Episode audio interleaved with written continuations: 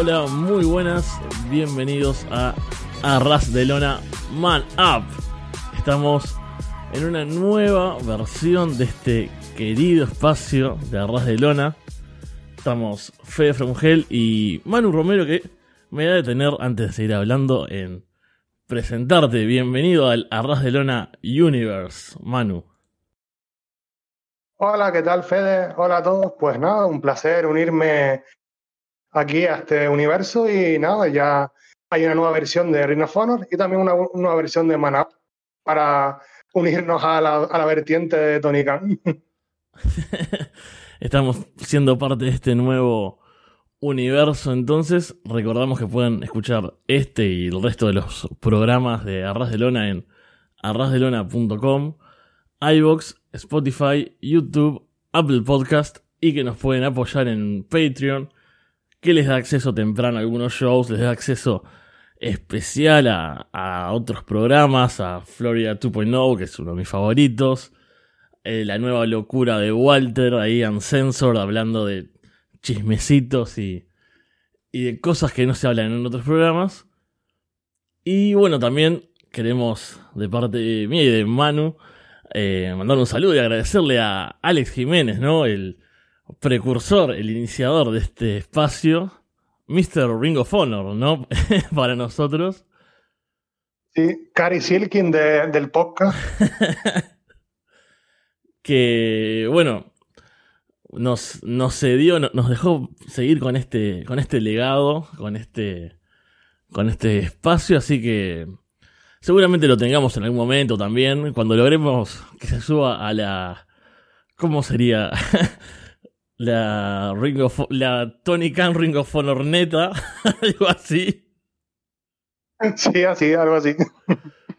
Pero, porque bueno, Alex no está tan en este, en este barco como nosotros. Aún, aún. Yo creo que lo vamos a, a lograr si te parece, empezamos a hablar primero en general, justamente, ¿no? Este tema de la nueva era de Ring of Honor, de a, qué nos referimos. Tal vez haya gente que esté un poco perdida, no lo creo tanto, si están por acá, algo deben saber. Pero lo cierto es que, bueno, desde que Tony Khan compró Ring of Honor, ha hecho algunos eventos. Se estaba la promesa de, bueno, cuándo empieza Ring of Honor TV, dónde va a ser, cómo va a ser. Finalmente fue en en el sitio con, la suscripción de Honor Club. Y tuvimos ya los primeros cuatro programas. Pero antes de hablar, de resumir cada uno, vamos a, a ver justamente esto, ¿no? ¿Qué nos parece, ¿no? ¿Cómo, cómo estamos viendo esta nueva era de Ring of Honor desde, desde que lo compró Tony Khan? ¿Qué te ha parecido a vos, Manu? Pues bueno, yo creo que lo principal es que me alegra que Ring of Honor siga existiendo porque hubo ahí un momento de duda de que parecía de que WWE iba a comprarlo y que si en, ese caso ya no íbamos a tener más shows ni más nada, ni siquiera contenido, porque hay que recordar que compraron Evolve y no han subido todavía todos los shows y ni siquiera hay, en, si vas a WWE Network, no puedes acceder ahora mismo a, a ningún show. Así que por ese lado ya empezamos bien, con tranquilidad de que siga asistiendo a Ring of Honor y luego han habido baches en plan de eh, parecía que iban a ir a televisión nacional, al final no se pudo lograr eso, han tenido pay-per-views que han tenido muy buenas cifras, entonces ha sido como un poco de ir navegando a ver hacia dónde llegamos y bueno, ahora ya tenemos ya por fin el programa semanal y parece que ya podemos empezar ya a ir subiendo, subiendo, subiendo hasta ver hasta dónde llegamos. Sí, yo creo que lo primero es como esa tranquilidad, como decís, ¿no? Decir, bueno, no lo compró WWE, que no me imagino que tuviese un buen destino con eso, ¿no? Como, como pasó con Evolve, bueno, como pasó con la escena también europea, si bien es diferente. Sí, sí. Mejor no, nombrar eso, porque ese también fue un caso aparte. como, bueno, Progress, WXW, todo eso que, que fue bastante malo y no me imaginaba un destino muy diferente en caso de Ring of Honor. También lo de la biblioteca no hubiese sido con tanta atención, con tanto esfuerzo. Entonces, bueno, tenemos a Tony Khan que es fan, sabemos que es fan de Ring of Honor, que era un tipo que escribía en los foros y, demás. que para mí es un agregado. O sea, a ver, no deja de ser un empresario millonario. O sea, mi, mi empatía y mi cariño para con él tiene un límite, por eso. Sí, es, es como una situación extraña porque por un lado es como un fan más de, de la empresa, pero que resulta ser billonario, entonces es como no se nos estamos en el, misma- en el mismo nivel. Claro, pero justamente a pesar de eso es como, bueno, este tipo quiere el producto, eh, le interesa darle nivel, darle rodaje, ¿no? Que, que vuelva a tener brillo. Entonces también me parece que está bueno que, que haya sido él de las opciones posibles quien, quien lo tenga, quien tenga la, la Sí, empresa. sobre todo, sobre todo teniendo en cuenta de que, seamos sinceros, no le hacía falta comprar la empresa ni nada de esto. Lo hace porque es fan de la empresa y porque quiere hacerse su propia partida de Stream Warfare Revenge en, la vida real. Totalmente, lo- los clásicos buqueos de Tony. Y eso, bueno, un poco al principio, las dudas con respecto a la televisión, al roster, ¿no? Ahí como que donde vinieron las primeras diferencias de, bueno, hay gente de All Elite en Ring of Honor todo el tiempo, si hay un roster separado o no. Recién con, con la televisión se empieza, bueno, un poco a ver cómo funciona eso. Van pocos programas, Habrá que ver en el futuro cómo continúa, pero también yo creo que tiene más cosas positivas que negativas y que todavía estamos viendo el comienzo, si bien ya lleva más de un año de la compra, si, si no recuerdo mal. Hizo justamente un año cuando se estrenó el primer programa de televisión, si no me equivoco, fue Sí, o ese mismo día o el día anterior. Así que llevamos eso, poco más de un año. Todavía, bueno, estuvo lo de la televisión que se demoró, pero tuvimos grandes eventos y se vienen más grandes eventos. Así que estamos expectantes y, y bueno, bastante conformes, diría entonces, con, con esta primera parte de la nueva etapa de Raw. Sí, a ver, yo, por ejemplo, yo, el, el tema de la nueva Ring de Tony Khan, para mí es que ha tenido etapas, en plan, tuvo la etapa principal, luego Cary Sirkin vendió la empresa a Sinclair, esa fue otra etapa, y ahora es como una tercera etapa diferente, entonces cada etapa ha tenido sus cambios y sus propias cosas, pero para mí en esta etapa lo que veo de momento es que como que Tony Khan, al ser fan de la empresa en su etapa buena, pues ha querido como devolver un poco ese, esa aura de que tenía al principio de que luchadores jóvenes, luchadores, los mejores luchadores disponibles y demás. En ese sentido, yo estoy bastante satisfecho, la verdad.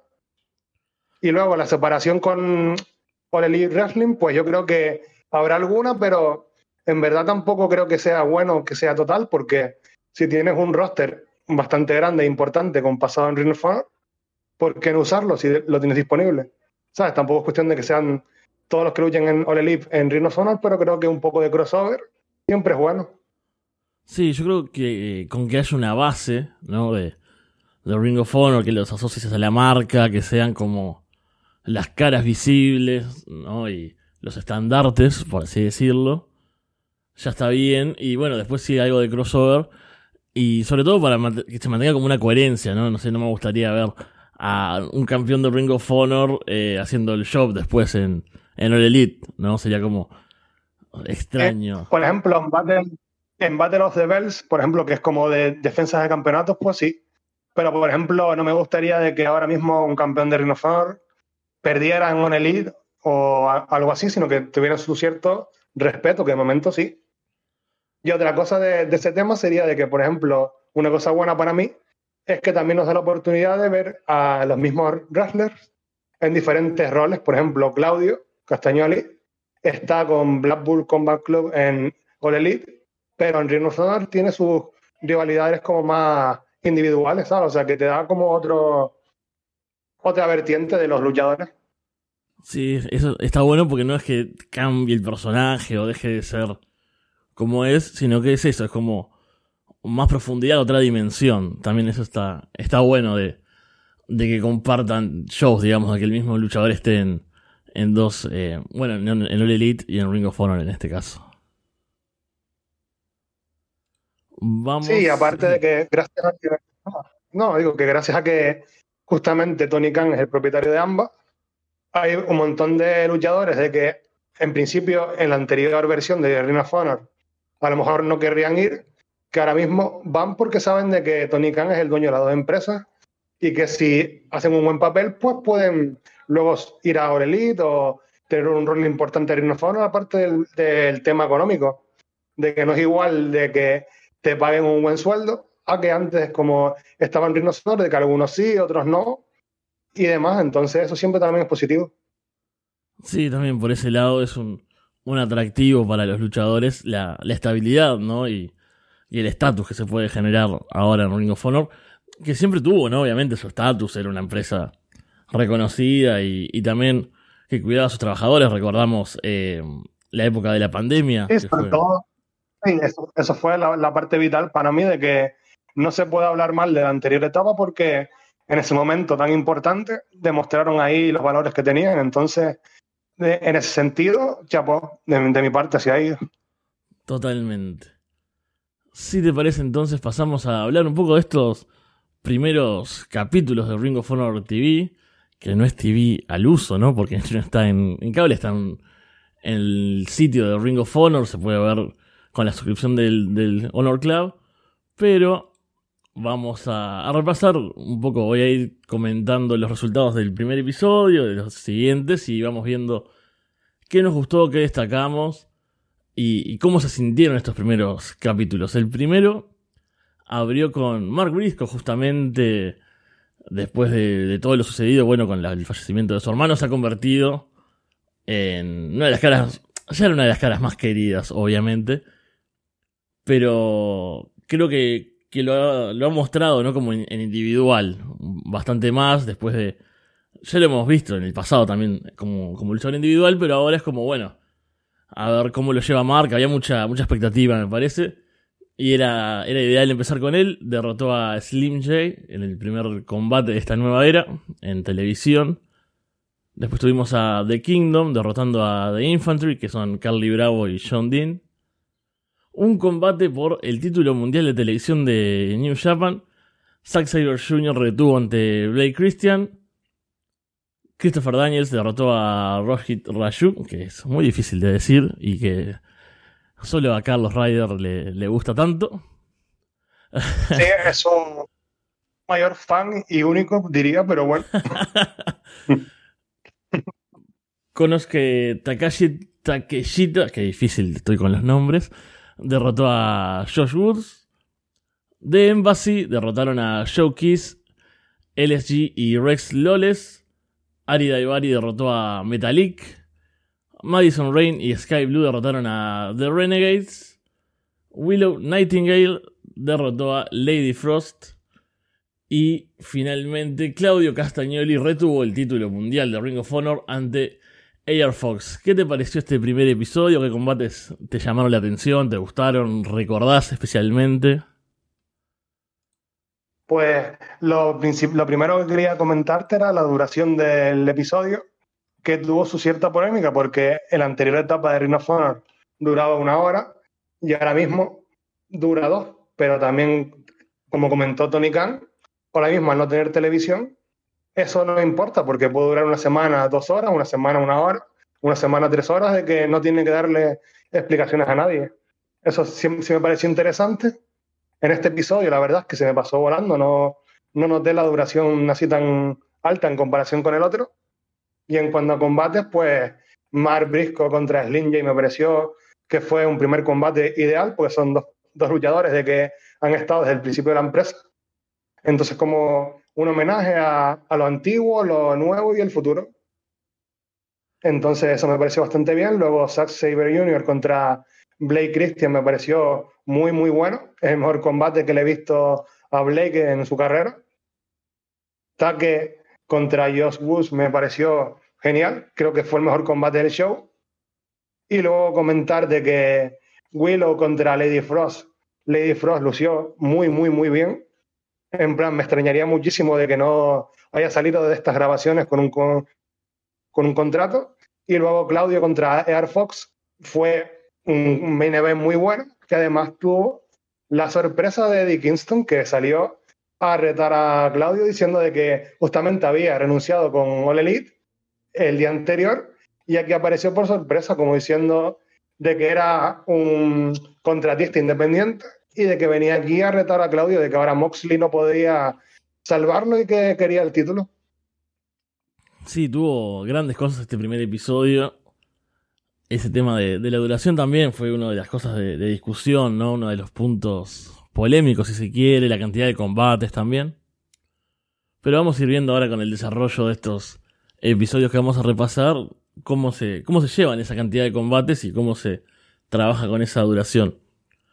Y bastante de acuerdo en general, ¿no? Creo que ese opener con Mark Briscoe y Slim Shady fue Ring of Honor así como concentrado, digamos, ¿no? Como, ah, estos, estas caras conocidas, este, este buen nivel de, de wrestling también, ¿no? Porque fue un combate, un combate bueno para abrir, dinámico, divertido. Después, también de acuerdo con lo de Blake Christian, ¿no? Que lo vimos en las indies de repente en un estado al principio cuando volvió a las indies, ¿no? Eh, como súper loco y spotty y, con cero trabajo, digamos, de inteligencia en el ring, ¿no? Como todo locura y, poca construcción, poca psicología, como se dice. Y acá con Zack Saber Jr. creo que fue un buen combate de verdad, más allá de, lo visual, más allá de lo espectacular. Bueno, después Takeshita, que es maravilloso en cualquier situación, tuvo un gran combate con Woods. Y me gustó también ese, ese main event, esa defensa con, con Claudio ante Air Fox, que es genial ver a Fox teniendo oportunidades en 2023, ¿no? Un tipo que se las merece por completo con todo lo que ha hecho y, y con el nivel que mantiene aún. Sí, sin duda. Viendo lo que te preguntas es por qué ha tardado tanto en tener este protagonismo, ¿sabes? De que había estado en la escena independiente mucho tiempo, incluso sin tener oportunidades importantes en ninguna empresa. Y ahora mismo es como que Tony Khan se lo sacó de, de, la nada, como diciendo, ah, mira, estaba aquí libre, ¿por qué no lo han usado nadie? Claro, es, es uno de los, no sé, los, los tipos con más trayectoria y con que se mantienen un buen nivel que hay en, en las indies americanas y, y, no había tenido ese, ese momento. Me gusta que, que lo estemos viendo en televisión, que lo estemos viendo en Ring of Honor, que vaya a tener combates importantes, me parece genial. Y bueno, ese cierre con Eddie Kingston ahí, ya iremos hablando también de, cómo se está trabajando esa, esa rivalidad, pero ya terminamos emocionados, ¿no? Termina el primer capítulo y es como, Dios, que llegue la semana que viene. Sí, sobre todo a nosotros en concreto que somos gente que seguía a Chikara, que también hablaremos de ello más adelante, pero Claudio y Eddie Kingston ahí tuvieron sus más y sus menos, por así decirlo. Totalmente. Vamos con el segundo episodio. Este, en este caso habría con una defensa del título mundial de televisión. Samoa Joe retuvo ante Tony Deppen. Dalton, Dalton Castle y The Voice derrotaron a Cody Chun, Guillermo Rosas y Marcus Cross. La facción ingobernable, Dralístico y Rush derrotaron al Spanish Announce Project de Angélico y Serpéntico. Trilladora derrotó a Billy Starks. Los Trustbusters, Ari Daivari y Slim Shady derrotaron a Jake Christ y Man Scout.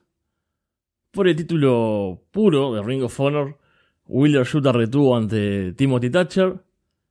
Aussie Open, Kyle Fletcher y Mark Davis derrotaron a Red Titus y Tracy Williams. Eddie Kingston derrotó a Ben Dejo. Y por el título de mujeres de Ring of Honor, Athena retuvo ante Willow Nightingale. ¿Qué te pareció entonces este segundo episodio de Ring of Honor? Pues aquí hemos tenido bastantes cambios con respecto al primero a la hora de la producción y demás para diferenciarlo de All Elite. En plan, los video package, los high videos, por ejemplo, y cosas así.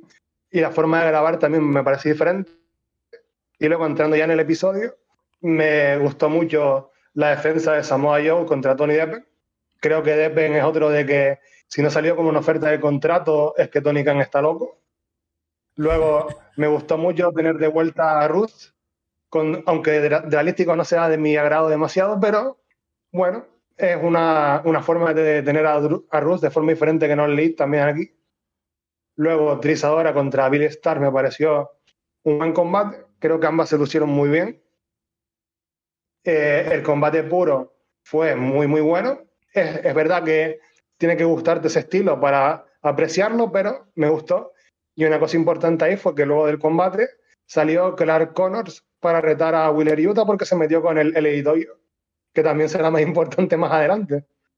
Y luego también Ozzy Open contra Red Titus y Tracy Williams fue para mí un, uno de los mejores combates de, de estas grabaciones, junto con Atina contra Willow, que para mí fue el mejor combate que le he visto a Willow y a Athena desde que hizo el cambio de chip y se volvió más malvada, por así decirlo, ha estado en, en, fuego directamente. Está, todo lo que toca lo convierte en oro. Sí, de acuerdo también. Lo de Deppen, otro de esos casos de, bueno, luchadores que tuvo su momento en Ring of Honor, no en la última etapa, pero que tampoco ha, ha tenido las oportunidades que podría. Creo que también él ahora está como en otra etapa de su vida y no está luchando tanto en las independientes. Pero es un gran talento y siempre da gusto verlo. Y lo hizo bastante bien este Samoa Show, que es algo difícil, no porque Samoa Joe sea difícil de trabajar, al contrario, ¿no? Es, es tremendo, sino porque te destruye, básicamente, ¿no? Así que tener un buen combate contra Joe, darle algo de competencia, aunque sea 5 minutos, es meritorio. Después me gustó sí, mucho. Sí, la sí. verdad es que aunque, aunque durase poco, eh, Deppen lució muy, muy bien en el combate, ¿sabes? De que no es que por durar poco haya sido un squash ni nada de eso, sino que le dieron su momento a Deppen, pero Joe es mucho Joe. Entonces, al final acabó pasando por encima. Exacto, eso, esa es la clave. Show es mucho show, creo que lo, lo resume a la perfección. Eh, Billy Starks, me, me, encanta verla. Me parece, bueno, esta niña prodigio, ¿no? Que, que hemos estado viendo los últimos años, ¿no? Desde muy, muy joven. Y no sé, me genera como una ternura de, es como cuando, cuando ves, no sé, vos que te gusta mucho el fútbol, por ejemplo, ves un luchador juvenil, ¿no? Que, que juega por primera vez en primera y, y decís, ah, mira, yo este lo vi en, en la sub-20, no sé, una cosa así, y le vas viendo crecer, bueno, no sé, por decir algo que seguramente... Sí, sí. Siempre, siempre todos tenemos nuestros, como nuestros chicos, y luego vemos cómo crecen, cómo van teniendo más protagonismo, y además tenemos como esa sensación de padre. De, mira, mira, mira, mira, mira, mira mi muchacho, mi muchacha. Tal cual, me pasa eso con Billy y el combate estuvo bien, ganó, ganó Trish, que es una de las, de las luchadoras que creo que va a, a destacar en este nuevo Ring of Honor. Después el... sí, y en cuanto a Billy también, yo creo que sí. este tipo de combates ahí muy bien porque no fue el típico combate de las indies de vamos a hacer todo lo que podamos en el, en el menos tiempo posible, sino fue de más pausado, tener que vender, tener que enfrentarte a una luchadora veterana, que ahora mismo en las indies es algo de que no abunda, por desgracia, pero creo de que para ella estar en Ring of Honor y tener la oportunidad de luchar contra gente más veterana le puede venir muy bien para el futuro. Sí, aparte hemos visto también que, Billy es muy de repente de, de hacer spots locos, ¿no? En un combate te hace el Sugoi Driver ese en el filo del ring a gente que que, que bueno, que de repente, ¿te acordás? Hay uno con, Charles Mason, creo que es, que el tipo medio que se agarra de la cuerda y cae medio feo. Ah, sí, sí, sí, ese fue bastante un momento tenso. o, o, bueno, ella es muy también de, de hacer ese, ese Swanton Bomb hacia afuera, a veces sobre nada. O, o tiene como esos momentos de, de bueno, de, de, jugársela y hacer como cosas un poco más locas que, Y de juventud también. Sí. La locura de la juventud. Sí, sin duda. Después el, combate puro, que estuvo muy bueno. Me, encanta ver a, a, Timothy Thatcher. Obviamente es ideal para este. Para este estilo. El de Aussie Open con Titus y Williams, que fue tremendo. Aussie Open deben ser de los. de los MVPs de, estas jornadas, ¿no? Porque los vamos a. Eh, para mí, entre ellos y, y Utah, estaría ahí, ahí quién, es el, quién fue el mejor, pero le han dado mucho protagonismo y son uno de los mejores, las mejores parejas ahora mismo en la actualidad y me alegra de verlos en Honor, la verdad. Y de acuerdo también con lo de, lo de me parece que este cambio que tuvo, que empezó en, en All Elite, con, con este costado más violento, más agresivo, ¿te acordás que eh, creo que fue en un Dark que, que mató a, a Thread, creo que era. Y, y, la gente volviéndose loca en, en, en, redes, ¿no? Como, ah, qué, que es poco profesional, está lastimando a, su rival y, ya empezó como con todo eso. Me parece que, es un costado que le va muy bien. Sí, eso siempre me pareció gracioso porque luego esa misma gente le gusta Moxley, le gusta toda esa gente que hace el mismo estilo. Entonces fue como que lo pueden hacer los chicos, pero no las chicas. Y Atina muy bien dijo de que no, que ella también lo podía hacer y también a muy buen nivel y lo está demostrando. En el siguiente episodio, el tercero, tuvimos un... Esto me gustó, me gustó que mantuvieran este concepto de los Proving Ground, con los combates en el que un... Es como el Eliminator, ¿no? De, de All Elite, ¿no? Digamos, en el que un campeón lucha ante, ante alguien y si esa persona gana tendrá una oportunidad. En este caso, Claudio Castagnoli luchó y derrotó a Willie Mack. Dante Martin derrotó a Mike Bennett. Blake Christian y Metalik derrotaron a los Trustbusters, Ari Daivari y Slim J. Eddie Kingston derrotó a Jeeves K. En otro Proving Ground, en este caso por el título de mujeres, Athena derrotó a Hyan. Silas Young derrotó a Marcus Cross. Por el título de tríos de Embassy, que son Con, Brian Cage y Toa Liona, derrotaron a Dalton Castle y The Voice. Trilladora derrotó a Madison Rain. Christopher Daniels derrotó a Perdón, Christopher Daniels y Matt Sayal, se me, había ido la, planilla justo. Derrotaron a los Outrunners, qué gran equipo por cierto. Y por el título puro de Ring of Honor, Wheeler Shuta retuvo ante Clark Connors.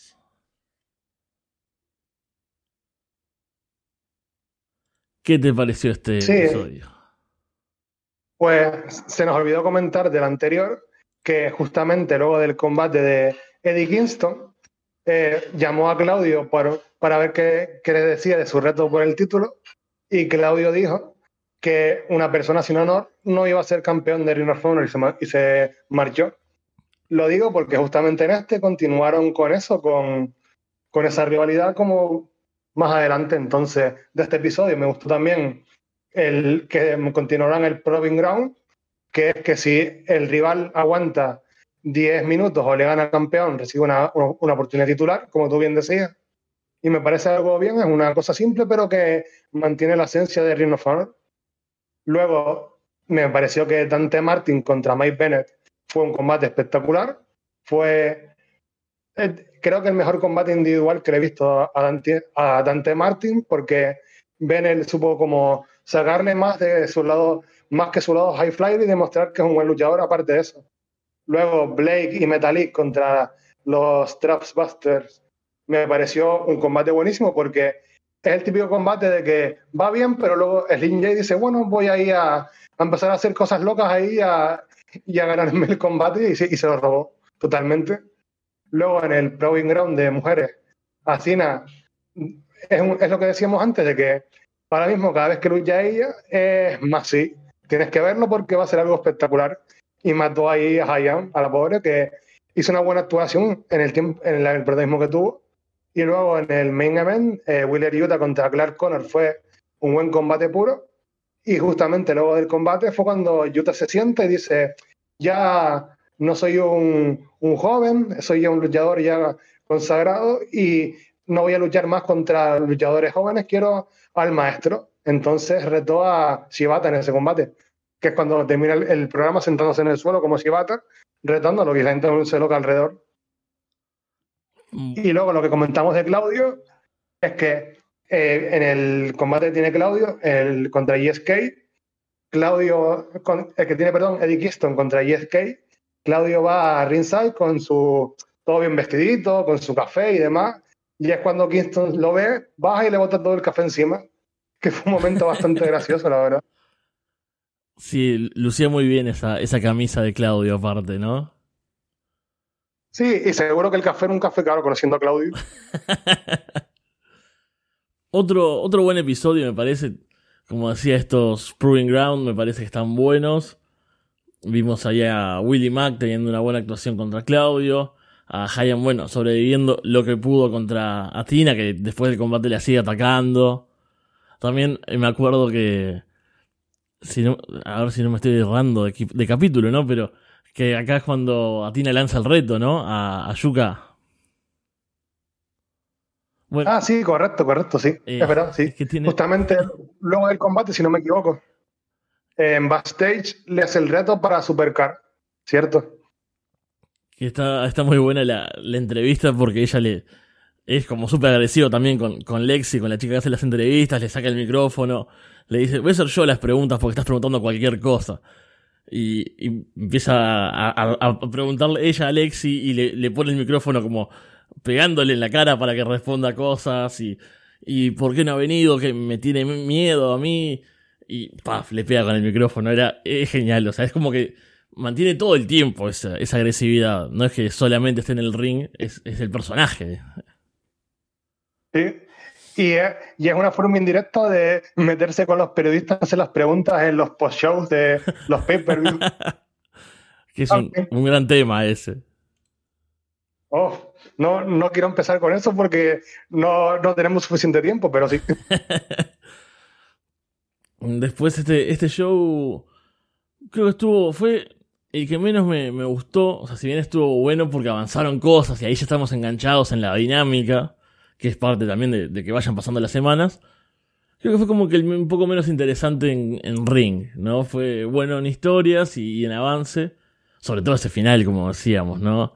Ese reto de, de Yuta ahí, la pose. Es decir, como realmente va a luchar con Shibata en un combate puro. Y como, oh por Dios, que, que pase esto ya. Pero, no sé, me gustó ver a, a Silas, por ejemplo, ¿no? Que es como alguien que, que asocio mucho con Ring of Honor. Pero bueno, también ahí tiene el reto con Shane Taylor ahí. Sí, es verdad, se nos pasó decir eso también, que sería Shane Taylor. Y una cosa que te iba a comentar que me gusta de, esta nueva Ring of Honor TV de Tony Khan es de que se nota que tiene respeto por las generaciones anteriores. Entonces siempre tenemos como que aparece este que conocíamos de una etapa anterior de Sinclair o de la etapa dorada de los primeros años. Eso siempre me, parece que le da un buen toque de que no se olvidan de su pasado. Por ejemplo, Christopher Daniels y Matt Seidel son antiguos campeones de pareja, entonces al unirse lo comentan y demás, le da un buen toque de que recuerda su historia y avanza para el futuro. Sí, es cierto, eso se nota y está bueno también. Y tuvimos el capítulo 4 de esta etapa de Ring of Honor en el que Mark Briscoe derrotó a Tony Nese Air Fox, Blake Christian y Metalik derrotaron a los Trustbusters, que en este caso eran Ari Daivari, Jeeves K y Slim J. Sky Blue derrotó a Lady Frost. La facción ingobernable derrotaron a Red Titus y Tracy Williams. Matt Taven derrotó a Darius Martin. Brian Cage derrotó a Tony Deppen. Shane Taylor derrotó a Silas Young. Billy Starks derrotó a Miranda Alice. Aussie Open derrotaron a Christopher Daniels y Matt Saidal. Y por el título mundial de televisión, Samoa Joe destruyó a Cheeseburger. Yo ahí estaba confiando en Cheeseburger, pero al final no pudo ser. Pero bueno, ya ahí, ahí volveremos, volveremos. Pues de este episodio, en mi opinión, eh, fue el que, viendo la cartelera, decía, no sé, no me convence porque faltaba combate así lo mejor de renombre, pero acabó siendo el, el, que para mí fue el mejor de los cuatro. Porque fue, tuvo Mark Brisco contra Tony Nis, que fue un combate muy bueno. Luego Air Fox, Baby Christian y Metallic contra los Trapbusters. Fue como la semana anterior, de que el combate iba bien. Y luego Slim J contra los, los, los del equipo rival empezó hacer cosas locas y acabó robándose el combate. Luego la facción ingobernable contra Red Titus y Tracy Williams fue un combate muy, muy hard hitting, de que se dieron con todo duro. Hubo un momento muy bueno que es cuando Ruth va a hacer su patada así de final, que Tracy Williams lo intercepta con un spear, que ahí me volví muy loco, tengo que admitir. Luego Brian Cage contra Tony Depp me gustó también porque Deppen sabe cómo hacer lucir bien al rival y lucir bien él mientras tanto, pero sin que necesite mucho tiempo, sino le puedes dar el tiempo que haga falta, que enseguida él te, te saca un buen combate. Luego me gustó mucho ver a Miranda Lice, que es como lo que decíamos, de que gente de la etapa anterior, que merecía una oportunidad nueva contra Bill Starr, que me pareció de buen combate. Ozzy Open contra Christopher Daniel y Matt Seidel fue, para mí, el mejor combate de, de, estas grabaciones, en general. Fue muy, muy, muy bueno. Y ahí fue como si Daniel y Seidel hubieran hecho para atrás el reloj y hubieran vuelto a su época buena porque lucieron espectacular. Y aparte de eso, comentar de que el, el tema de Air Fox, Barry Kristen y Metallic fue porque la semana pasada, en el episodio 3, Trustbuster atacan a Kristen y a Metallic y dicen que se van a buscar un amigo y es Air Fox. Genial, ¿no? Ese, ese amigo fue, fue una gran idea. ¿Y quién, quién, quién tuviera un amigo así? Y luego también comentar de que en este episodio tuvimos un cara a cara, una entrevista con Caprice Coleman, con Claudio y con Eddie Kingston que fue espectacular. Porque fue la típica entrevista de que no pasa nada, de que no se pelean ni nada, pero de que se masca la tensión, que sabes que ahí en cualquier momento puede incendiarse la cosa.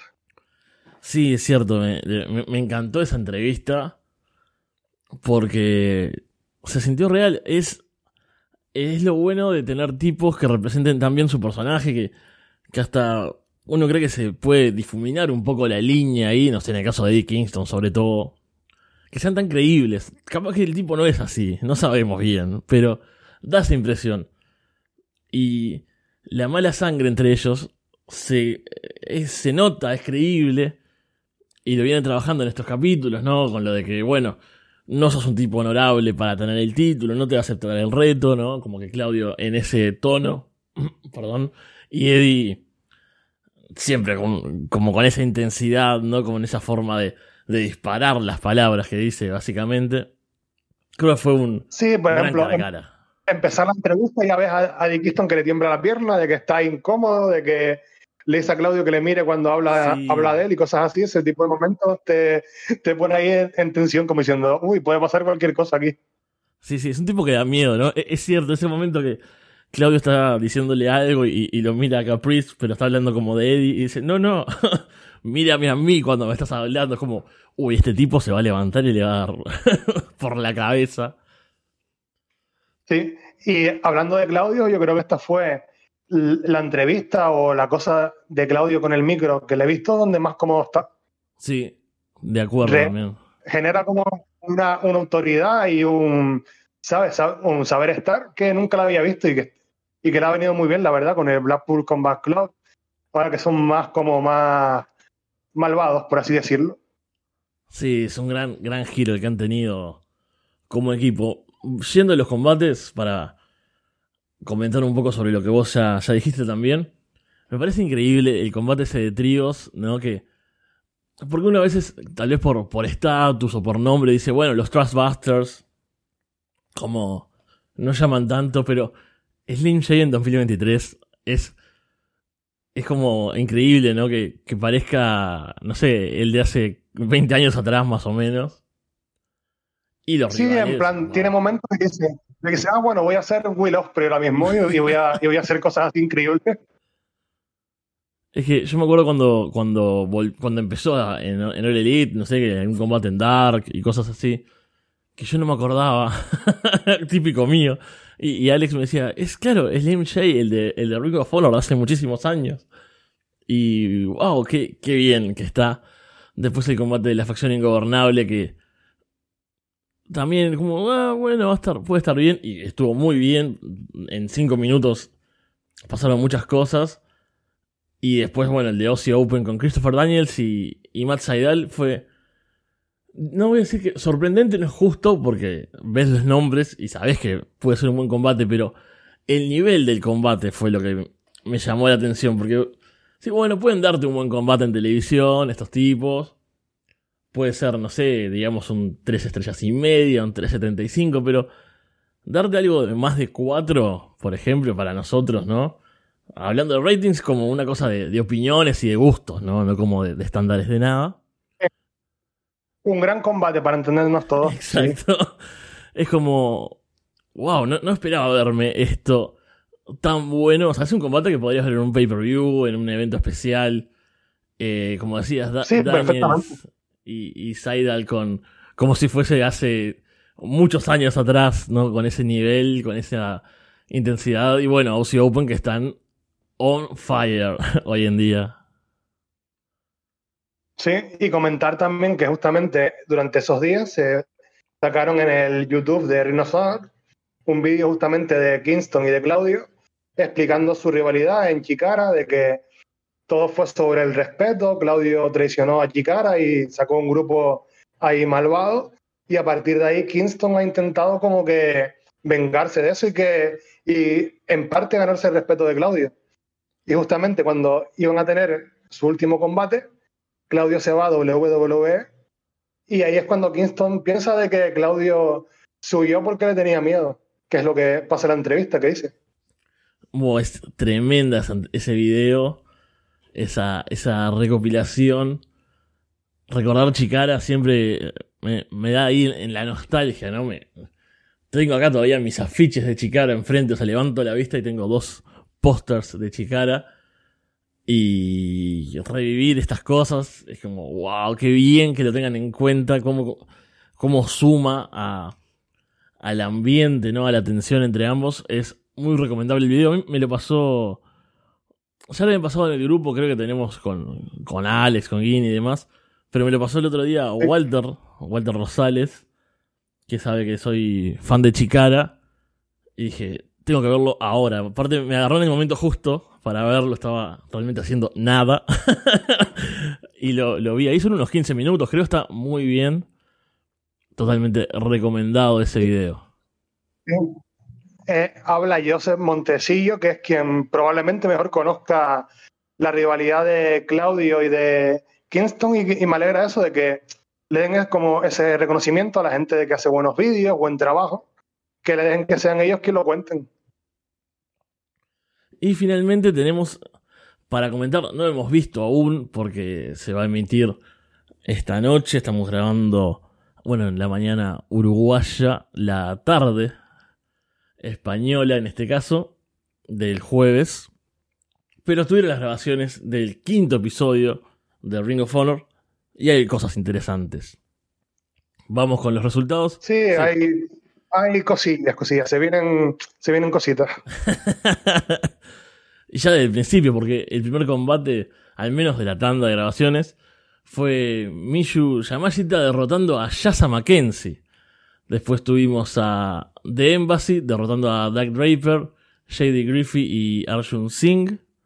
Aussie Open derrotaron a Tony Nese y Ali Daivari. The Kingdom y la facción ingobernable derrotaron a Top Flight y los Lucha Bros.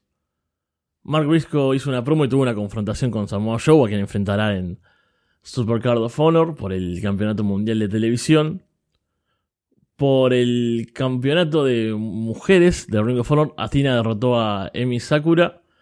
Después le atacó y Yuka Sakazaki salió a ayudar a Emi. Ahí también trabajando esa rivalidad para Supercard. Wheeler Yuta derrotó a Leon Ruffin y luego del combate salió Shibata a encararse con Yuta. AR Fox y Metallic derrotaron a Charlie Bravo y John Dean. El hijo del vikingo derrotó a Blake Christian. Y Eddie Kingston derrotó a Christopher Daniels. Después del combate salió Claudio Castagnoli a tener un último careo con Eddie Kingston. Prometedor este episodio. Sí, la verdad es que teníamos nuestras dudas de cómo iba a salir porque a diferencia de la primera tanda de grabaciones, que fue en la Honor Zone de Orlando, la antigua Impact Zone, donde se graba Dark, este fue mitad antes de Dynamite y mitad después. después. Entonces, teníamos dudas de si iba a durar menos, iba a durar más, pero parece un episodio normal como los anteriores. Entonces, en cuanto a, a lo que, a los combates, hay combates bastante buenos. Es, la gente que estuvo ahí en directo habla muy bien del OC Open contra Tony Nis y Ari Daibari y del Blake Christian contra Vikingo. Y sobre todo de tener la gente que va a salir en Supercar, que se nos había olvidado que Mark Briscoe, luego del Sí. primer combate con Slim Jay, retó a Samoa Joe diciendo de que era el título que siempre se le había resistido y que quería ganarlo. Entonces, esa confrontación seguro que estuvo bastante buena. Asina contra Emi tiene muy, muy buena pinta. Y sobre todo lo de Claudio y Kingston también, antes del pay-per-view, como que dejaron todo muy bien construido. Y luego también algunos anuncios sorpresa que ahora vamos a comentar cuando hagamos la cartelera de, de Supercar. Sí, muy buena pinta este, este episodio que, que ya estaremos viendo. Con algunos debuts como el de Mishu y, y Yasa ahí que bastante interesante, ¿no? A ver si las vamos a ver más seguido. Y Sí, sobre todo tiene pinta de que Ring of Honor va a ser como el sitio donde pueda ir gente de Tokyo Yoshi Pro, gente de que esté de Japón, y en vez de tenerlos en Elevation y en Dark, tenerlos en Ring of Honor también para darle como más protagonismo. sí, me gusta eso porque, bueno, sabemos de el nivel que hay en Japón, ¿no? En cuanto a la lucha femenina, así que me gusta que, que tengamos esa, esa puerta, ¿no? Ahí disponible, esa, esa posibilidad de ver a esas luchadoras. Vamos con. Sí, sin duda.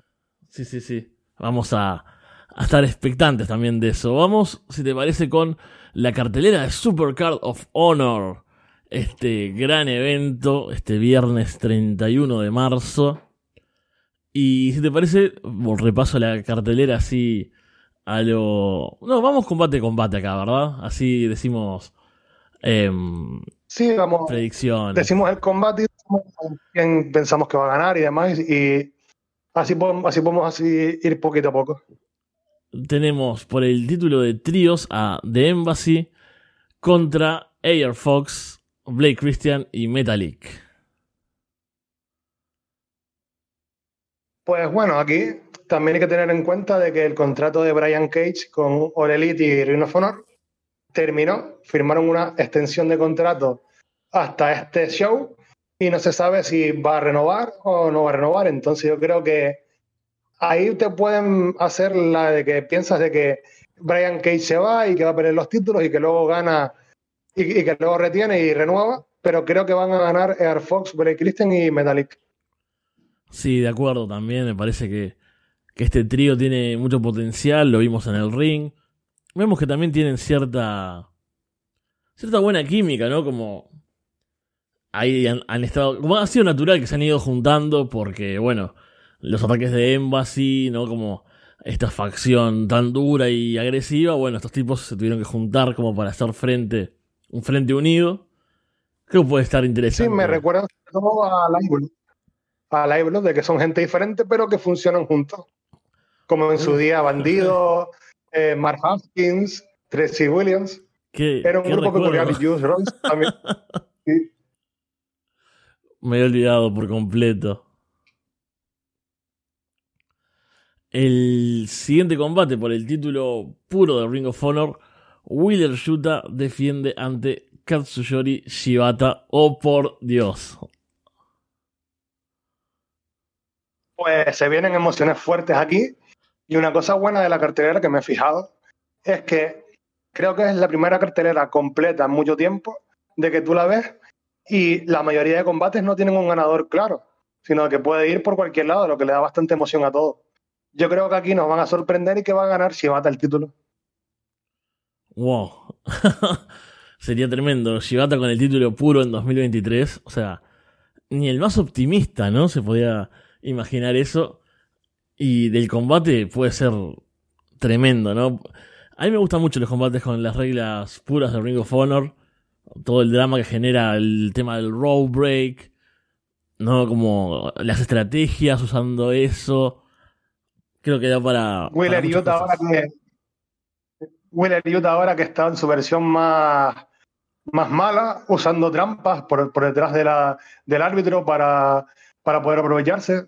Es como hacía Nigel en su época, Nigel McGuinness. Sí, sí, sí. Y sí, la verdad es que este combate tiene muy, muy buena pinta. Y yo creo que me gustaría esa posibilidad de, de Shibata, pero me parece que, que le van a dar la victoria a Yuta para que crezca aún más, ¿no? Derrotando a alguien tan importante, me parece que, que puede ser un, un impulso aún mayor todavía. Sí, eso también es una acción muy buena porque una victoria contra Shibata ya colocaría a Yuta como una persona muy, muy importante, que es, creo yo, que una victoria que le hace falta para podría estabilizarse como un nombre importante también en Ring of Honor y en All Elite. Por el título de mujeres de Ring of Honor, Athena defiende ante Yuka Sakazaki. Pues bueno, aquí Yuka me gusta de que tiene la habilidad de parecer súper adorable y cambiar el chip en un momento y destruir a, su rival que le toque. Eso siempre me encanta de ella. Y apuntar de que Yuka se va a perder un serio importante de Tokyo Yoshi Pro, que da a entender de que va a tener más fechas con All Elite o con Rhino Así que oh. eso abre también un poco de quién puede ganar este combate. Yo creo que va a ganar a Cina, pero no me sorprendería que ganase Yuka también. Sí, un, reinado ahí, aunque sea corto, de, de Yuka me, me, gustaría. También me gusta mucho lo que he visto de ella. Em, vos sabés que he entrado bastante fuerte últimamente al mundo del Yoshi. O sea, de, de, de la nada a, a bastante. Así que. Sí, sí, está, está, sumergido totalmente en, en, el mundo Yoshi y ahora ya puedes representar muy bien a My Sugar Rabbits como se merece. las amo, las amo, obvio. Yo creo que me, me la voy a jugar ahí con, con un cambio titular y un reinado corto de, de Yuka, me parece que estaría, estaría genial. Por los campeonatos de parejas, uff, acá hay emociones, hay, aquí hay muchas cosas para decir. Es un Reach for the Sky Ladder Match, combate de escaleras, en el que se enfrentarán Top Flight, The Kingdom, The Lucha Brothers y perdón, Aussie Open y la facción ingobernable. Ahora sí. ¿Cuántas cosas en este combate, por favor? Sí, yo creo que este va a ser el, opener del show, en plan de que empezarán recordando a Jay Brisco, harán el video tributo que pasaron en Ole seguramente, y luego harán lo del, a lo mejor los 10 saludos de, con la campana, y saldrán Marga a entregar el título y lo subirán y harán el combate para empezar. Entonces, luego aquí, destacar de que la gente busque la promo que hizo Mike Bennett en Twitter, que está increíble, con, cuando dice de que van a subir a lo alto de la escalera y que eso va a ser lo más cerca que van a estar de Jay Brisco, me, me vinieron todos los sentimientos. Y en cuanto a ganador aquí, pues estaría bastante abierto, pues cualquiera puede ganar en verdad y sería bastante creíble. Yo creo que está entre The Kingdom y Top Flight y apuesto por, por The Kingdom, la verdad, para tener a alguien como un Hilly que Top Flight pueda también superarlos y ir consiguiendo victorias y además ganando protagonismo. Pero también está la opción de que Lucha Brothers gane y sean también más exclusivos de Ring of Honor, así que habrá que ver. Sí, de acuerdo con lo de la promo esa de Mike Bennett. Es genial también. Muy creíble. Él está como, como golpeado. Se ve que está después de un combate, ¿no? Tiene como un poco de sangre y todo. Eh, todo emocionado hablando de esto. Esa frase de, de que es lo más cerca que va a estar de Jay Briscoe es como, oh, uff, mi corazón, Bennett, por favor. Eh, no me esperaba emocionarme ese día, pero, pero por ahí estábamos. Es que tremenda, es tremenda. Después, bueno, creo que puede ganar cualquiera. Esto va a ser un combate, una locura, ¿no? Con esos nombres. Es todo talento. Es. Creo que, no sé. Dralístico será el que menos me gusta de, de todos. Y, tampoco es que sea horrible, ¿no? Entonces. seguro que, siendo un ladder match, seguro que hacer algún spot loco de estos de los mexicanos. Claro, entonces es como, wow, esto va a estar impresionante. Puede ser un combate que se robe la noche. Eh, con respecto al posible ganador, también es difícil, lo cual me gusta. Creo que, por ejemplo, Aussie Open, si bien como decía eran los MVPs de la grabación, creo que, que pueden seguirles dando rodaje para que les llegue este, este momento, ¿no? Acá me, gustaría ir con... Me gustaría ir con The Kingdom, no solo por lo de Bennett, sino por, por bueno, por el reconocimiento, por ser caras que asociamos a Ring of Honor. Me gustaría que sean quienes lleven el título, quienes continúen con el legado de estos campeonatos, que me parece que es algo importante también. Y ver a Taven, una vez más, bajar un título de una escalera, yo lo celebraría como, como lo celebré en su momento. estoy bastante seguro de que volveremos a ver la escalera violeta. Uh. Creo que vamos a tener otra vez. Ojalá, ojalá. Después, por el título, por el mega campeonato de AAA, el hijo del vikingo defiende ante Commander. Este fue un combate especialidad de Tony Khan, de que no te lo esperas y, y, luego un día miras Twitter y ves el anuncio y dices, no puede ser, no puede ser, pero sí lo es. Entonces, yo creo que este es uno de los combates que se puede robar el, todo el fin de semana de WrestleMania Weekend. El ganador no creo que, esté en duda de que va a ganar Vikingo, pero vamos a ver cosas bastante serias ahí y bastante innovadoras. Sí, Vikingo que tuvo un gran, una gran presentación en el Elite ante Kenny Omega y un, millón de... Sí, y eso así. Ahora, ahora que lo menciona, creo que lo hicieron bastante bien de que tuvo la lucha con Omega y justamente al día siguiente fue cuando anuncian esta lucha. Entonces, la gente que haya visto a Vicky no Elite puede decir, hostia, quiero volver a verlo, voy a comprar el pay-per-view. Sí, de acuerdo, fue una, una gran forma de, presentarlo ante un gran público y después anunciarlo para atraer aún más. Commander, que también lo vimos en All Elite y, como decía, ambos lo hemos visto, bueno, obviamente en México, pero en, en las indies estadounidenses. Vikingo que estuvo recientemente haciendo su recorrido y Commander que ya lleva un poco más de tiempo. Es un combate muy esperado y creo que va a ser también muy divertido. Si bien el resultado es claro para a favor de Vikingo, va a ser con momentos de locura, con momentos de agarrarnos la cabeza y decir, estos tipos se van a morir, por favor. Pero no, esperemos que no. Así que muchas ganas de. Commander, Commander a Vikingo haciendo cosas que nunca has visto, va a ser bastante bueno, la verdad. Combate por el título mundial de televisión. Samoa Joe defiende ante Mark Briscoe. Pues este va a ser bastante emotivo por motivos obvios de el fallecimiento de Jay Briscoe y Mark Briscoe intentando ganar su primer título individual de Ring of Honor, que esto es algo bastante increíble teniendo en cuenta de que estuvo desde el principio. Y aquí yo creo de que gana Mark y me da pena de que no haya sido un cage match, por algo que comentaremos después, pero creo que va a ser un luchón bastante bueno. Sí, de acuerdo en, en todo, ¿no? Creo que es el momento para dárselo a Mark por todo lo que significa y porque aparte puede ser un gran campeón, dando defensas interesantes y diferentes en televisión. Y Joe, bueno, siempre puede ir por el mundial después. Joe puede hacer cualquier cosa que siempre va a ser interesante. Creo que va a tener su cuota de drama, su cuota de, de rudeza de estos tipos pegándose fuerte, ¿no? De, de bueno, de recordarnos otras épocas de Ring of Honor. Me cierra por todos lados. Tengo también muchas ganas de verlo. En general tengo muchas ganas de ver todo el show. Estoy, estoy muy hypeado. No sé si se nota. yo, yo, yo creo que si pusiéramos esta cartelera contra otras carteleras de Ring of podría estar perfectamente entre las 10 mejores que ha puesto la empresa en toda su historia. Es que Porque si miras así, ya no solamente eh, los combates importantes, sino la cantidad de combates buenos que hay, creo de que habría pocas carteleras que pudieran competir con esta. Sí, sí, sí, exactamente, estoy muy de acuerdo. Por el campeonato mundial de Ring of Honor, Claudio Castagnoli defiende ante a Eddie Kingston.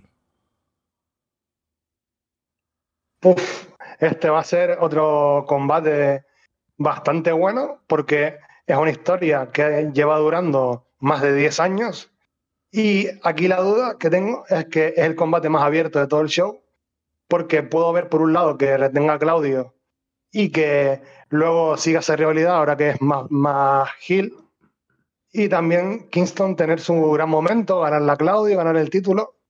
Como dijo en, la entrevista con Caprice, eh, el título de Ring of Honor tiene un legado de gente de Nueva York con Xavier, con Homicide, Loki. Así que encajaría también Kingston en eso.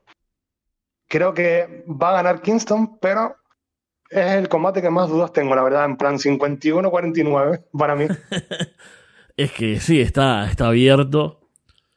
Es como. Wow, nos van a ver ese, ese momento feliz de ver a Eddie con el título, venciendo a Claudio después de, todo ese, digamos, ese destrato, ¿no? Y bueno, después de toda esa historia tan, tan larga, ¿no? Toda esta, este background que tiene o van a trabajarlo aún más, ¿no? Otro obstáculo en la carrera de Eddie.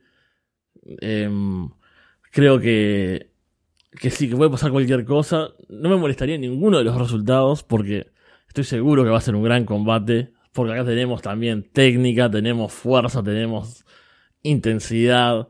Vamos a tener drama sin dudas, ¿no? Eh, gente que le tiemblen las piernas después de los golpes y, no pueda ponerse en pie, cosas así, pero bien hechas. Así que tengo muchas ganas de verlo y voy, voy con Eddie. me pasa como me pasaba en su momento hace muchos años con Kevin Owens cuando había combates y hacíamos las previas de eh, los pay-per-views de WWE. Yo siempre decía Kevin Owens, porque no, no puede ser que el tipo gane y yo no haya confiado en él, ¿entendés? Sí, a ver, es que luego cuando gane dirá, a ver, justamente todos me apoyan menos Fede, eso no puede ser. Entonces por eso tengo que decir Eddie Kingston. Sí, una, una cosa que seguro que no venimos en este combate son largos diálogos de 10 minutos entre golpe y golpe, gente mirándose las manos pensando que son tan violentos y cosas así. Seguramente no. Y me quedó porque fue anunciado después y soy un tipo que soy un tipo lineal. Acá estamos eh, hablando del el detrás de, lo que se escucha, digamos, ¿no? Y por más que Manu me lo estaba marcando, yo no lo leí. Es eh, un combate que se, anunció después de, Dynamite, esta noche de miércoles, que es Daniel García versus Hiroshi Tanahashi. Sí, este, ya estamos en estos días de que son los que más le gusta a Tony Khan, que es cuando él abre su partida de String Warfare Revenge o el TEU y dice, vamos a ver, ¿qué puedo inventarme aquí? Y ahí es cuando hace combates así raros que nunca te esperas y que son bastante emocionantes, así que eh, fue el vikingo contra Commander y luego este. Y también tendremos, imagino, en Zero Hour, bastante, cuatro más así de que no nos esperaremos. Aquí yo también lo veo bastante abierto porque Daniel García es alguien importante, no el elite, que le están poniendo en una posición importante, pero Tanahashi es el ace. Entonces, el ace es mucho ace. Yo creo que aquí gana, gana Tanahashi, porque con Forbidden Door tan cerca, es una buena forma de darle una victoria a Tanahashi. Luego de que el año pasado perdiera contra Mosley. Sí, también de acuerdo con, con Tanahashi. Me parece que en un buen combate perder ante él no te hace daño, e incluso te, va a elevar igual, ¿no? A Daniel García en este caso, que es algo que también pasa mucho que la gente, o cierta gente, ¿no? Cierta parte de la comunidad, como que las derrotas les, da miedo, ¿no? Como todos enterrarse. Y no, o sea, si vos tenés un combatazo contra Tanahashi, que por algo es el ace, y perdés, no es algo malo, o sea, es una gran presentación, es una gran forma de llegar a más gente, y bueno, te ganó alguien que es eh, que una leyenda viva, podemos decir, sin dudas, ¿no? sí, claro, y aparte es una forma de demostrar que tú estás a ese nivel. En plan de sí, perdí, pero mira, estuve de frente a frente contra él y dimos un luchón. Entonces, justamente eso es lo que te garantiza luego tú tener esa oportunidad. Y en el Zero Hour, no sé qué nos podemos esperar realmente. Em, hay tanto, tanto talento ya en la cartelera pero estando en el fin de semana de WrestleMania en Los Ángeles, con todo el talento que va a haber, puede aparecer cualquiera ahí, ¿no? Sí, yo voy a hacer una apuesta. Yo creo que va a ser Miyo Yamasita contra Trizadora. Y que vamos a tener a Negro Casas ahí en algún combate mm. raro contra alguien. ¿Cómo, cómo, no se me ocurrió? Claro, sería un, gran, un gran agregado. Es que hay tanta gente que realmente, y Tony Khan está tan loco, que, que es difícil de, pensar es peor que, el Multiverse of. Bueno, no es of Madness, pero ustedes me entendieron. Que, el show de, Impact de New Japan, que es bastante loco. Tony Khan dice. Eh, ah, esto es loco, yo voy y lo, lo supero y buqueo cualquier cosa. Así que expectante también. Sí, como aguántame, aguántame la bebida que aquí voy yo. aguántame la cocaína que ahí voy yo. Em, si te parece, eh, siempre con respeto, ¿verdad? Y sin juzgar para nada. Si te parece, vamos a comentar algo, vamos al pasado. Este es un ejercicio que me gusta mucho. Eh, ver cosas que tal vez no haya visto en su momento, o bueno, en su momento sin dudas, pero tampoco a lo largo de los años. Saben que me cuesta mucho repasar, pero me gusta conocer y Manu es un tipo que ha visto mucho de todo, en realidad. Pero al igual que Alex, también gran seguidor de Ring of Honor de todas sus eras. Y cuando hablamos de ver eh, eventos anteriores, eh, pasó este, vi la cartelera y dije, sí, señor, porque hay combates que me suenan, hay combates que, que conozco pero que no he visto. Y la verdad, si voy a estar al frente eh, compartiendo este espacio, de Man Up, si vamos a mantener el legado de Ring of Honor, tengo que ver estos, estos eventos. Y para vos también es una, como una experiencia revivirlos, ¿verdad? Sí, sí, para mí, a lo mejor este hacía 10 años que no lo veía. Y lo, curioso para mí es ver cómo cambia tu gusto. En plan, de que algo antes, que antes no te gustó mucho, ahora te gusta. Algo que antes te gustó más, ahora te gusta menos. Eso siempre es curioso y aparte revivir grandes momentos, como por ejemplo el Cage Match. Ese da igual el tiempo que pase, siempre va a ser especial. Sin más preámbulos, entonces, estamos hablando de At Our Best del 2004, un gran evento. Sí. en su época fue el evento con más asistencia de Ring of Honor en su historia. Sí, se, se comenta ahí, ¿no? 1800 asistentes, récord, un gran ambiente, perdón. Y... y fue justamente eso importante porque hay muchos nombres que vamos a nombrar que luego estuvieron mucho tiempo sin aparecer en Ring of Honor porque fue todo el drama con Rod Thursday y, Impact, bueno, tenía en esa época retirado sus talentos de Ring of Honor, entonces fue como el fin de una era también. Sí, es un, un show que marca muchas cosas, ¿no?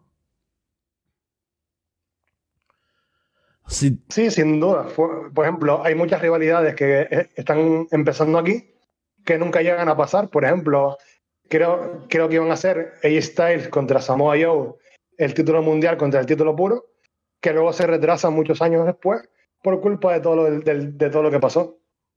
Sí, hay, hay varios momentos de trabajar eso y, al final no pasa, no pasa en el siguiente evento, por ejemplo, ¿no? que era como que lo que se estaba esperando.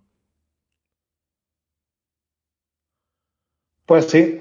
Y luego también hay, para mí, una cosa curiosa fue, en esa época Ring of Honor usaba mucho las leyendas, y tenemos a Dusty Rose, bastante protagonista en el show, a Ricky Steamboat, ¿sabes? Eso siempre me gustaba en esa época, de que usaban a gente joven buena, pero también pasaban las leyendas ahí a colaborar. Sí, eso, eso estuvo, estuvo interesante. Si te parece, voy a hacemos un repaso de los combates y los vamos comentando como hicimos hoy. Tenemos en el opener a The Amazing Red derrotando a Jack Evans, Jimmy Rave, Mark Briscoe, Sonjay Dutt y Teddy Hart. Después Xavier derrotó a Slick Wagner Brown. Después en un combate por eh, ser el retador al título puro, Sherry Lynn derrotó a Nigel McGuinness. Matt Striker derrotó a John Walters en un combate para ser el number one contender del Trophy Match. Eso, eh, ahora vos veo. Sí, significaba de que tú cuando ganabas eso podías elegir a qué título querías retar. Podías, podías, retar al título puro o al título mundial. Después de Prophecy, que eran BJ Whitmer y Dan Muff, fueron a No Contest, un combate sin resultado contra los Second City Saints que eran en este caso Ace Steel y Colt Cabana. por el título puro de Ring of Honor con Ricky Steamboat como árbitro especial. AJ Styles derrotó para retener eh, ante CM Punk por el título mundial de Ring of Honor en una Steel Cage. Samoa Joe derrotó a Jay Briscoe. Y en otro combate Steel Cage, esto es muy largo, hay muchos nombres, pero no los voy a decir todos porque no todos participan en sí. The Carnage Crew, que eran Devito, Just Incredible, Locke y Masada, derrotaron a Special K, que eran Angel Dust, D-Range, Dixie e Easy. Y después hay un montón del resto de, los Special K que participaron. Teníamos a Slim J por ahí, por ejemplo. ¿Qué te pareció? Slim J que hace, que hace una caída del alto de la jaula bastante espectacular. Todo loco, loco. Pues para mí el show me pareció bastante bueno. Del opener, del Scramble, este que hicieron, decir que mi momento favorito fue cuando Teddy Hart hizo un Shooting Star Press con, hacia afuera del ring y no había nadie. El bueno de Teddy siempre dando unos momentos míticos. y también decir de que hecho de menos ese estilo de combate, de que sean, son como choques de coche, de que la gente prueba cosas, algunas cosas salen bien, cosas salen mal, pero hay momentos divertidos siempre. Luego, para, luego el, combate de Jerry Lynn y, Nigel McGuinness fue lo que te decía de que en su época no me gustó tanto, pero viéndolo ahora, como que lo pude apreciar más y me, gustó, la verdad, mucho.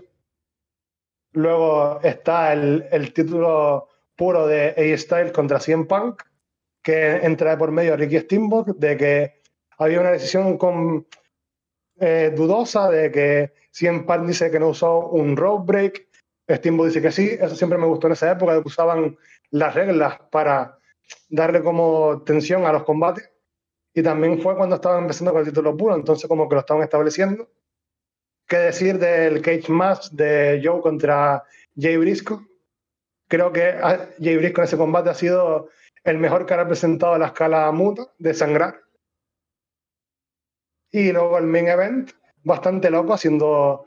No es un combate al estilo muy. que, tú digas, pues tiene una estructura, sino es gente haciendo cosas locas, a ver quién puede hacer la cosa más loca de todas.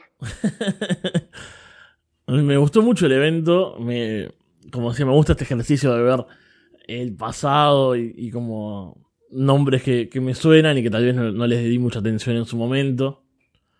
El opener es muy divertido ver a, a Teddy Hart demente, entra, dice que ama a la gente, pero después se pone a discutir con uno, no sabes, no sabes qué está pasando por esa cabeza. Sí. Sí, no, pues lo bueno de Teddy en esa época era que podías esperarte cualquier cosa de él, como luego se ha demostrado también, por desgracia. Sí, para bien y para mal, ¿no?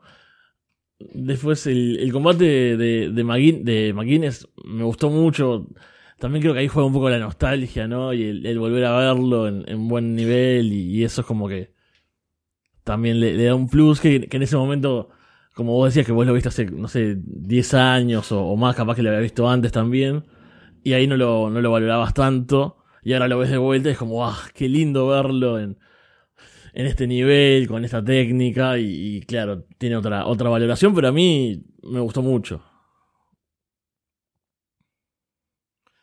Sí, eso es lo bonito de, este ejercicio, de que también aparte yo creo que tu gusto cambia, entonces hay cosas que te gustaban hace años que ahora no te gustan y cosas que no te gustaban hace años que ahora sí.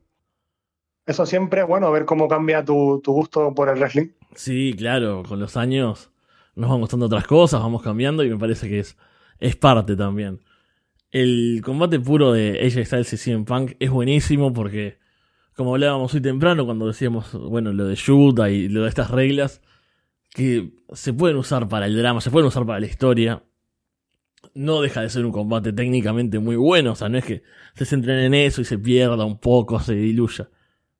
Está la polémica con, con Steamboat ahí en un momento porque parece que, que AJ Styles eh, estaba a punto de, de perder, ¿no? Cuando Está en, una, en un sleeper hold, ¿no? Punk lo tiene. Le levantan las manos tres veces para ver si responde. Punk piensa que está para ganar. Ahí Styles está, está vivo, todavía responde en el último momento. Steamboat no declara ganador entonces a Punk porque AJ vive. Y ahí hay tensión. Después vamos a ver post-match también que, que Punk se encara con, con Steamboat, que hay contacto. Ricky es genial. Steamboat termina, le hace un arm drag ahí y termina con una gran pose. es maravilloso. Sí, sí, y, y, qué pena no haber podido coincidir y ver ese combate con los dos en su buena época. Sí, sí, eso es uno de esos Dream Match imposibles que, que tenemos. Después, bueno, wow, el combate de Samoa Joe contra Jay Briscoe es, es perfecto, ¿no? Porque la intensidad que tienen, eh, la historia, ¿no? De, de, bueno, Jay sabe que matarse con Samoa Joe no es una buena opción e intenta escaparse. Mark ayudando desde afuera. Hay un gran momento ahí cuando se rompe. Eh, Samoa Joe tira a Jay contra la jaula y Mark aprovecha el impacto para tratar de, para romperla y tratar de que salga por ahí. Jay Briscoe todo ensangrentado, arrastrándose por la lona, tratando de salir por el costado de la jaula. Es una gran imagen.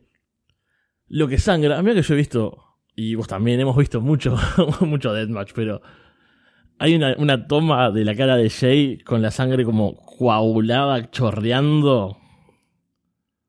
Ah, sí, cuando es lo de lo de Olekit, que se ve muy bien la toma. es, es tremendo, y es un, un combatazo, o sea, esto es completamente recomendable, creo que es, bueno, no, creo no, es el combate de la noche. Show modo, modo bestia a full. El, el, show killer. Y luego también yo creo que es un combate temporal de que sí. en esa época era bueno, ahora es bueno, dentro de 20 años será bueno, de que da igual cuando lo veas. Exactamente, creo que siempre, siempre te va a dejar emociones y grandes momentos.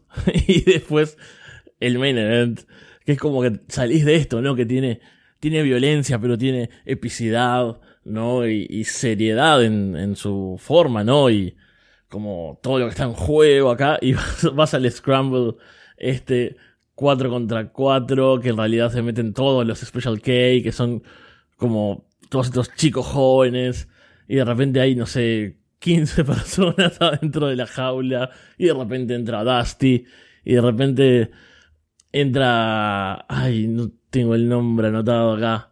Lo perdí. Eh, entra otro luchador veterano. Eh, lo perdí ahí el nombre, pero... Una, una, una leyenda también. Sí. De, tam, tampoco me sale el nombre ahora, pero hicieron una promo antes los dos como peleando y cada uno va, va con uno. Sí, es como muy loco todo este, este combate, pero es muy divertido, o sea, eso, es, es raro como en el, en el tono, te, te, deja como, venís de lo otro y de repente acá hay una locura, porque realmente no es lo que uno asociaría con Ring of Honor cuando piensa en Ring of Honor, pero es muy bueno. No piensa Masada, por ejemplo. claro, Masada tirándose sobre todo el mundo, ¿no? Es como, ¿qué está haciendo? ¿Qué locura es esta? Es, es muy bueno también, es muy divertido. No sé si muy bueno es la palabra, es muy divertido. Sí. Y luego también tengo que decir que viendo el show, pude ver a mi tag team favorito luego de los briscos de la historia de Ring of Honor, que es Don, Don Marcos, que era muy, muy, muy fan en su época. Y creo que la historia no le ha hecho justicia, de que se merecen estar más, mejor reconocidos. Sí, fue un momento muy divertido. Estaban eh, de Solution haciendo una promo. Ahí y viene. Ellos estaban ahí como arreglando el ring, ¿no? Las cuerdas, como haciendo de, de crew. Y los terminan sacando. Es, suena We're not gonna take it anymore, ¿no? Ahí terminan por todo lo alto, rockeando. es un gran momento también. No lo habíamos comentado.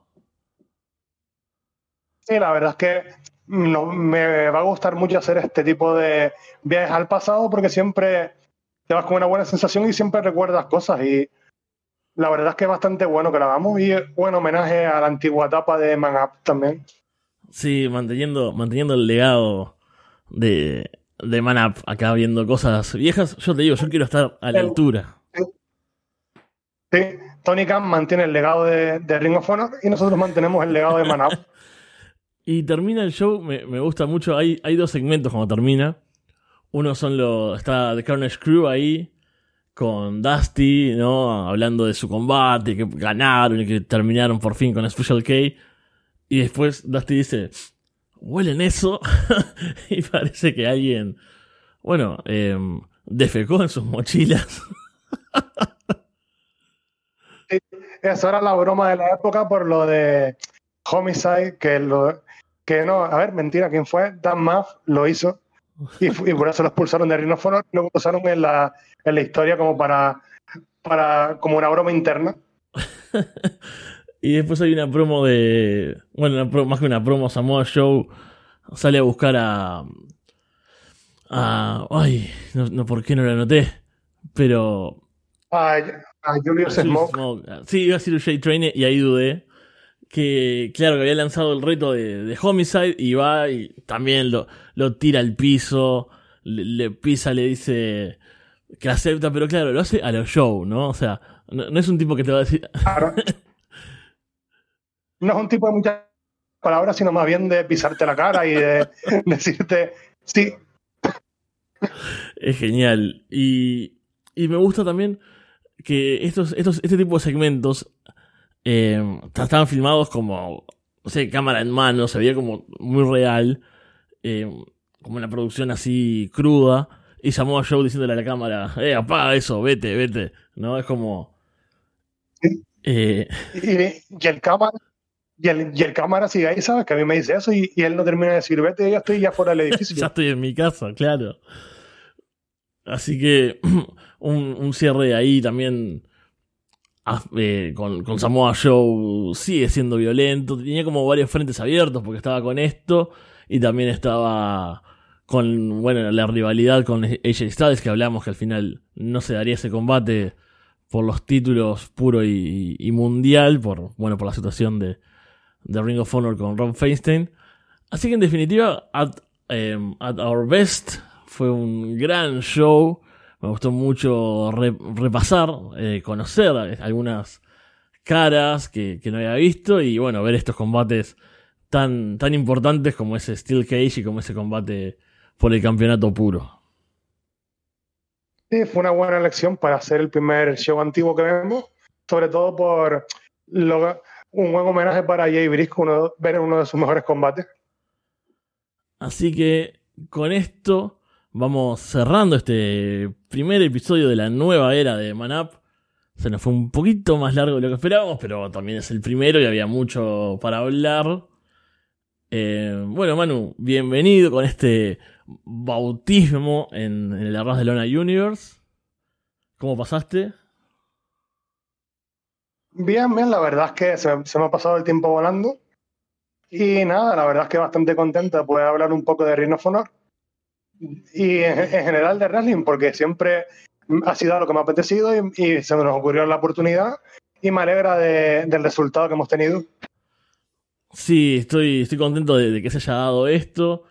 Sé que era una idea que tenías hace, hace, tiempo de hacer algún, algún podcast y bueno, terminamos juntando todo y todo terminó coincidiendo para que sea dentro de la Ras de Lona Universe. Así que gracias a, a Alex por permitirnos mantener el legado, como decimos. Eh, gracias a quienes nos hayan escuchado. Vamos a estar de nuevo, si todo sale bien, grabando en estos próximos días para hablar de Super Card of Honor también. Sí, vamos a, a comentar el pay-per-view, que tiene toda la pinta que va a ser el más importante de WrestleMania Weekend. Y comentaremos qué tal nos pareció y demás. Y puede ser que tengamos un, un invitado especial en, en ese show, o si no, más adelante en algún momento.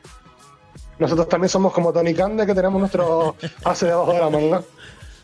Así que, bueno, con eso vamos cerrando este programa. Muchas gracias, Manu, muchas gracias por escucharnos y nos vemos pronto. Chau.